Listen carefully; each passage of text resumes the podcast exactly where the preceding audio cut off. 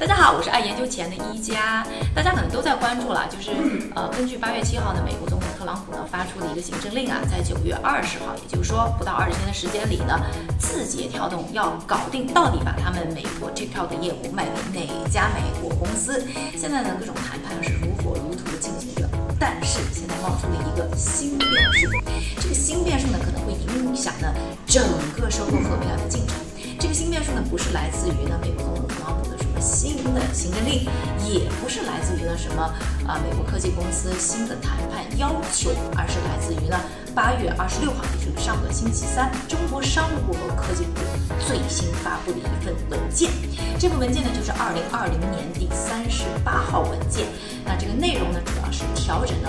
中国禁止出口、限制出口的技术目录。那这个文件当中呢，是对于呢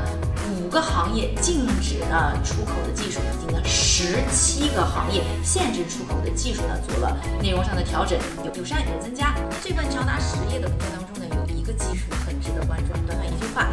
技术呢就是基于数据的个性化信息推送服务技术。听上去是不是感觉妥妥的就是在解释这个抖音或者说 TikTok 的核心算法是什么呢？那之前呢，我们也做过一期商业侦探家啊，这个当中呢就专门解释了为什么 TikTok 可以脱颖而出，在众多的中国科技产品当中呢，成为第一个真正意义上打开国际市场的这么一个应用。那当中呢，专门就讲的就是因为它算法非常牛。和抖音类似，TikTok 上去首先看到的不是朋友动态，而是叫做 For You 的网页。这里的内容呢是根据你看过的、互动过的内容，以及呢各种视频的停留时间、搜索等等指标量化和分析了你的口味，帮你匹配的。当然，这个也存在一个呢算法训练的过程，所以一般呢你会有一种啊越看。觉得 TikTok 越懂你的感觉，而 TikTok 的算法则是在分销上做了升级。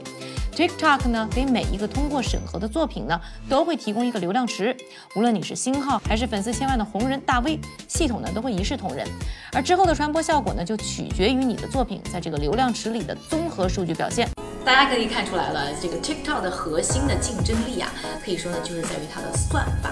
而大家的下一个问题就是这个三十八号文会如何改变现在的它进程呢？首先我们来看看啊，就是现在呢，对于呢美国 TikTok 业务感兴趣呢，主要有两大阵营，一个呢就是微软联手了沃尔玛，我总觉得这个呃这个队伍组的有点很可爱啊。另外呢就是呢甲骨文联合的像红杉等一些呢大的投资机构。那现在呢字节跳动的出价呢是三百亿美元啊，这也是一个挺高的价格。那现在这个三十八号文出来了以后呢？我觉得有三个问题我们值得关注。第一个呢，就是呢，商务部和科技部是怎么去解释说限制这项技术的出口，是不是造成说最后没有办法让 TikTok 能够是带着算法出售？那一方面呢，有可能是中国方面啊，我觉得大家可能也注意到了一个很有意思的事，就是这个文件发布的时间非常接近九月二十号的这个最后期限。那一方面有可能是中国方面呢不希望因为出售了 TikTok 美国的业务，把中国的一些核心的好的新的技术呢也流失了。那另外呢，也有可能呢是说想帮 TikTok 撑腰，在谈判的时候多一些呢这个谈判的砝码，因为毕竟你要争取让中国政府点头说 OK 嘛。那第二个我们值得关注的就是说，如果呢最后 TikTok 美国出售的时候没有办法把这个算法的部分加进来，那美国是不是还承认这样的一个出售是满足它最早的这个要求和条件呢？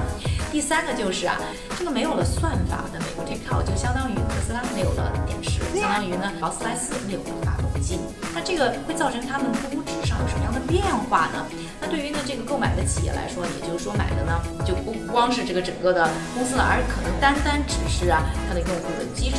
还能不能卖到三百亿美元这样的高价呢？这些都是值得我们关注的一些看点。最后还是想问问大家，你觉得最后呢 TikTok 美国会花落谁家？会卖多少钱？能不能成呢？